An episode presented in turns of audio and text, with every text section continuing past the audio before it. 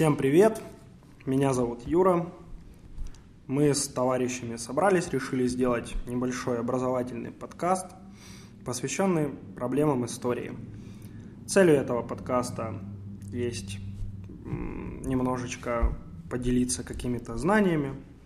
Он не нацелен ни на специалистов в этой сфере, никак не поможет, наверное, в подготовке к каким-нибудь экзаменам и зачетам.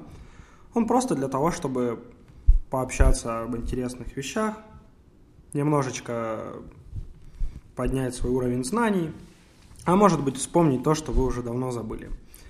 В любом случае, я надеюсь, что это будет для вас полезно. Вот. И сегодня мы поговорим о истории как науке, о том, что это такое, какие представления были об этом и какие представления имеются об этом сейчас. А, долгое время история рассматривалась не как наука, а относилась к, скорее к литературе и искусству. И не случайно в греческой мифологии э, покровительница истории, муза истории считается Клио, э, чье имя произошло от э, слова «прославляю», потому что во времена Геродота, он считается отцом истории, не было той объективности в описании событий исторических, какая есть сейчас. Э, тогда это действительно были какие-то прославляющие тексты, хроники, летописи, биографии, которые в основном посвящались правителям, э, государствам, богам даже иногда. Вот. И с течением времени уже история переросла из вот такого вот э, искусства в довольно серьезную гуманитарную науку, которая имеет свой предмет, имеет свой метод и занимается... Чем занимается? Занимается изучением человека в прошлом. А, это если мы так узко посмотрим, наоборот, широко посмотрим. А узко можно сказать, что история занимается изучением различных фактов, а, которые закреплены в каких-либо носителях, для того, чтобы восстановить э, какие-то события, понять их причину, ну и сделать соответствующие выводы об этом. Это если так просто для понимания. Э, слово «история» заимствовано из языка греческого, и если так совсем просто его перевести, то можно рассматривать это как повествование – Представление о том, что такое история и чем она должна заниматься, э, исторически видоизменялось, и в современной мировой исторической литературе встречаются самые разнообразные определения истории. И часто они бывают диаметрально противоположными. Э, от чего это зависит? Это зависит от э, мировоззрения историка и его философских взглядах. Очень часто ругают эту науку за то, что она изменяется, да, соответственно, воле правящего класса, правящего режима. И действительно, есть ну, целый ряд да, таких общеизвестных фактов, когда история писалась э, сильными э, и, конечно же, искажалась, искажала многие события, как то приход к власти или еще что-нибудь. Вот. Ну, можем да, посмотреть на примеры там, Северной Кореи, уже ушедшего в историю Советского Союза и так далее. Вот. Ну и не только тоталитарные режимы этим балуются, в принципе, и современные демократические государства не чураются таких вот э, штук. Ну и, наверное, это закономерно. Вот так. Это закономерно, есть и в этом какой-то смысл, потому что если мы знаем о том, что это не совсем правдиво, значит, не совсем это и сработало. Вот. Значит, э, философские взгляды и мировоззрение историков – очень часто меняются в зависимости от их окружения, поэтому в разных странах, э, в разных местах, в разные времена есть, э, возникали разные понимания того, что такое история. Это различные материалистические позиции, которые считают, что история как наука изучает какие-то конкретные, ограниченные определенными пространственно-временными рамками закономерности общего развития.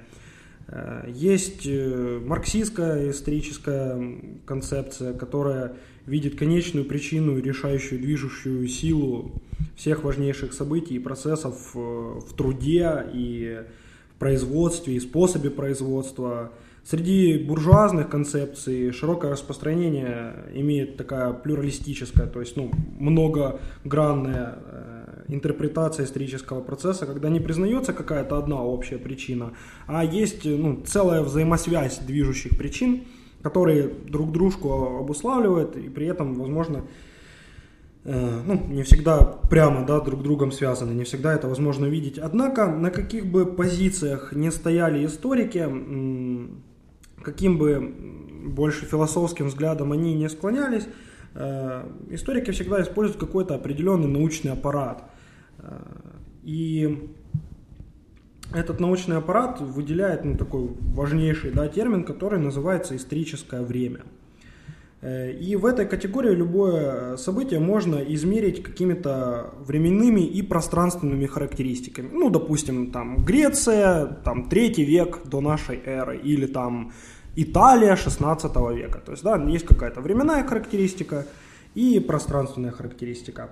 Вот. История же как процесс это не просто каких, ну, ряд каких-то вот точек, да, событий в этом процессе, а, а это именно движение от события к событию. И часто вот с этим понятием историческое время неразрывно связана и периодизация, да, то есть то, как историки э, делят э, вот этот исторический процесс на какие этапы. Э, и это очень важно для понимания истории, для ее изучения. Потому что, ну, допустим, Руссо да, делил этот исторический процесс на там, естественное состояние, дикое состояние и цивилизованное. И, ну, так, если подумать, то как-то это не очень укладывается, потому что Э, цивилизованное – это очень-очень-очень большой отрезок времени, который, ну, вот мы него да, можем вписать там и Древний Рим, и Древнюю Грецию, и там схоластику, и Ренессанс, э, и новое время, и так далее, и так далее, и так далее. То есть его ну, нужно тоже делить. Вот. Кстати, вот о диком естественном состоянии мы, наверное, поговорим вот в следующий раз. Это такой небольшой анонс.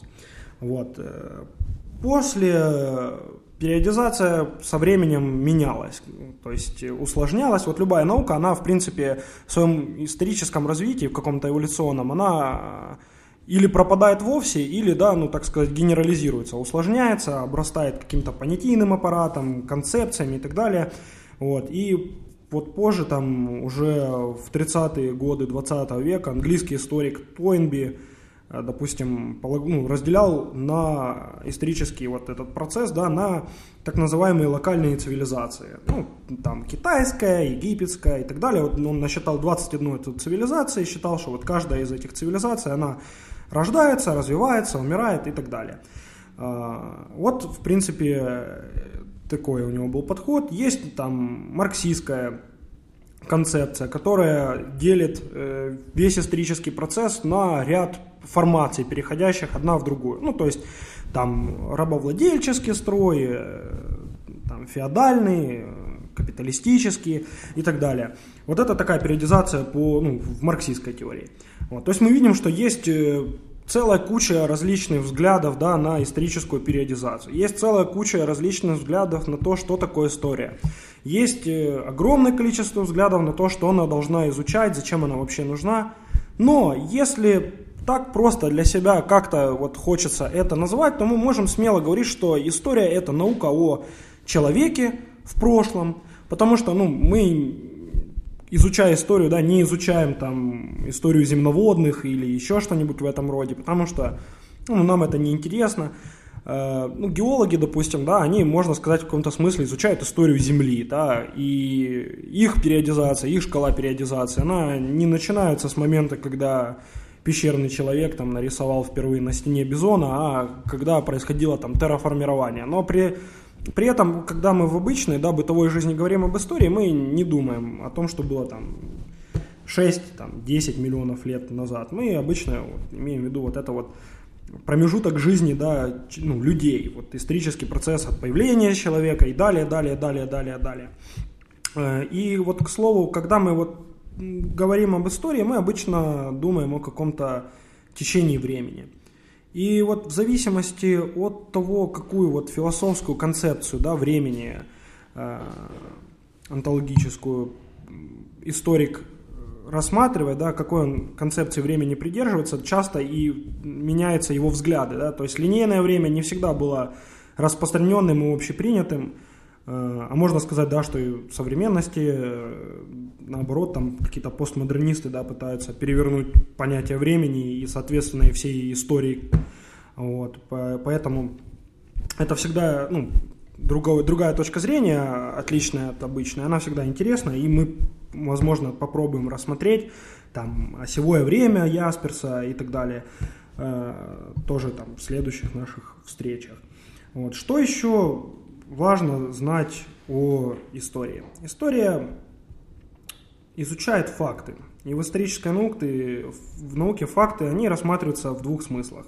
Как явление, имевшее место когда-то в прошлом, и как ее отражение в исторической науке, то есть какое-то знание. Э, между фактами существует тесная связь. Второе невозможно без первой. То есть, ну, причина и следствие какое-то. И вот в исторической науке вот эти вот э, факты, их принято делить на какие-то группы, то есть э, носители истории, что мы под ними подразумеваем. Чаще всего это э, какие-нибудь письменные источники, памятники древние, надписи на камне, книги, письма, переписки и так далее. Вот. Это такая одна крупная группа источников. Далее это вещественные памятники, какие-нибудь орудия труда, ремесленные изделия, там, предметы домашнего обихода и так далее. Различные этнографические памятники, то есть это те памятники, которые сохраняют в себе э, частичку культуры, возможно, культуры уже давно ушедшей, возможно, культуры, которая есть сейчас, просто она эволюционировала, то есть ну, остатки, пережитки древнего быта разных народов. Э, различные фольклорные материалы, такие как э, песни, стихи, сказки, у каждого народа они есть, они передавались Э, там устно от поколения к поколению, а там уже сейчас только там да, приобрели какой-то материальный источник. Вот. Различные лингвистические памятники, такие как географические названия, ну, мы все знаем, да, там названия разных рек, городов, э, стран, там тот же Рим, да, в честь Рема и Ромула, да, был назван, там Киев, в честь Кия, ну и так далее, их очень много таких вот памяток. Э, очень большой интерес у историков вызывает название рек, потому что именно в дельте рек зарождалась жизнь, и часто вот э, названия рек, они тоже там имеют какой-то глубокий смысл, глубокие корни. Вот.